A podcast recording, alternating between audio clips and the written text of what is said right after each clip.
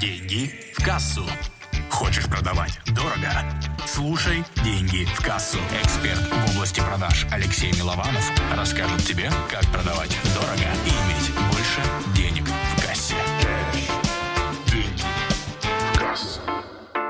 Как собирать людей на наставничество? Давайте, во-первых, определимся, что такое наставничество и какие бывают эпитеты к этому слову. Это может быть мастер-майнд, это может быть групповая работа, это может быть наставничество, да, в общем, это может быть коуч-группа, в общем, как угодно это можно назвать этого динозавра, но суть остается следующей. То, что вы берете небольшую группу людей и доводите их до какого-то результата своей тематике. В чем преимущество этого продукта? Индивидуальность. Да, то, что человек чувствует, то, что он работает непосредственно с экспертом а, в решении своих запросов и то, что в отличие от групповой программы, которая есть тренинга, есть какая-то индивидуальность, которая помогает ему. Да, есть какой-то контент, который дается всем, но есть ответы на вопросы индивидуальные и, возможно, индивидуальные какие-то советы именно для этого человека. Этот продукт, он стоит выше по там, продуктовой матрице, чем непосредственно, чем те же самые курсы. Да, там, ну, тем более всякие шаблоны, книги и так далее, и так далее, и так далее. Вот. И наша основная задача, то есть предложить людям купить достаточно дорогой продукт. Сколько в среднем стоит наставничество? Здесь уже по вашей готовности, да, то есть сколько вы готовы брать за эту сумму. У кого-то наставничество будет стоить 50 тысяч в месяц в групповом формате, у кого-то 100, у кого-то 200, у кого-то полмиллиона, у кого-то миллион.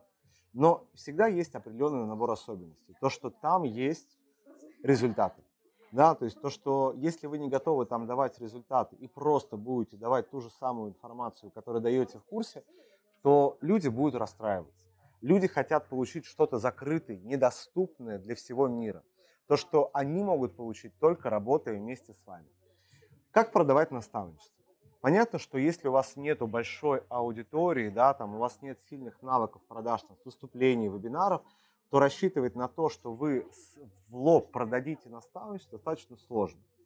Поэтому разберем стратегии, которые возможны. Стратегия номер один, которая есть. Первое, это, конечно же, консультации, где вы в рамках консультации или там какой-то диагностики, того же самого аудита, Каздева, да, вы продаете непосредственно участие в групповом наставничестве, где есть определенное количество людей. И вы там условно раз в месяц, раз в два месяца запускаете эти потоки. Это первый вариант.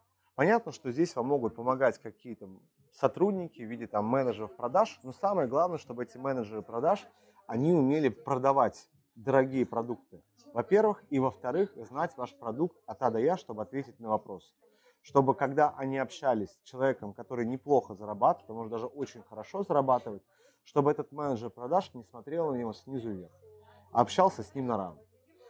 Как только вы начнете проводить регулярные группы, а, и они будут собираться, то люди будут вас рекомендовать, и набор будет достаточно проще.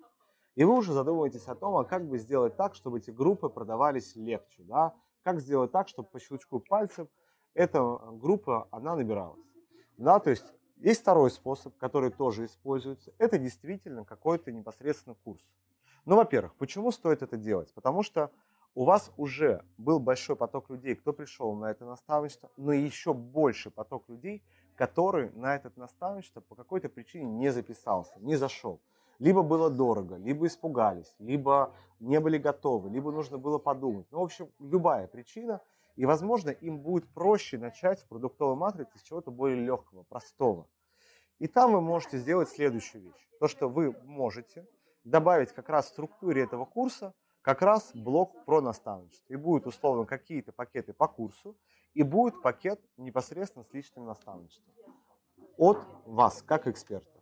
И если будет большое количество аудитории там, записываться на курс, то, конечно, процентов 5-10 будет идти сразу на формат группового наставничества и сразу напрямую покупать.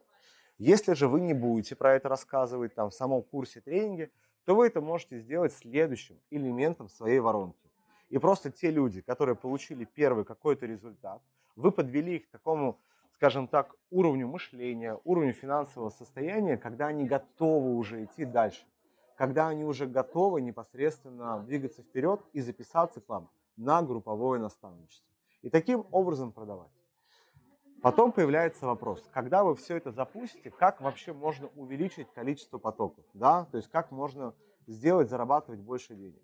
Если вы будете расширять это групповое наставничество там, до 30, 50, 100 людей, то пройдет индивидуальность и продажи будут сразу ну, уменьшаться и ухудшаться. Поэтому мой посыл здесь – это продавать за более дорогие чеки. И просто растить ценность этого наставничества, добавляя какие-то дополнительные ценности в виде индивидуального трекера, в виде каких-то индивидуальных консультаций дополнительных с клиентами, и тем самым увеличивая ценность этого продукта, но и в идеале, конечно же, уменьшая количество вашего времени, чтобы вы могли запускать, возможно, несколько потоков параллельно.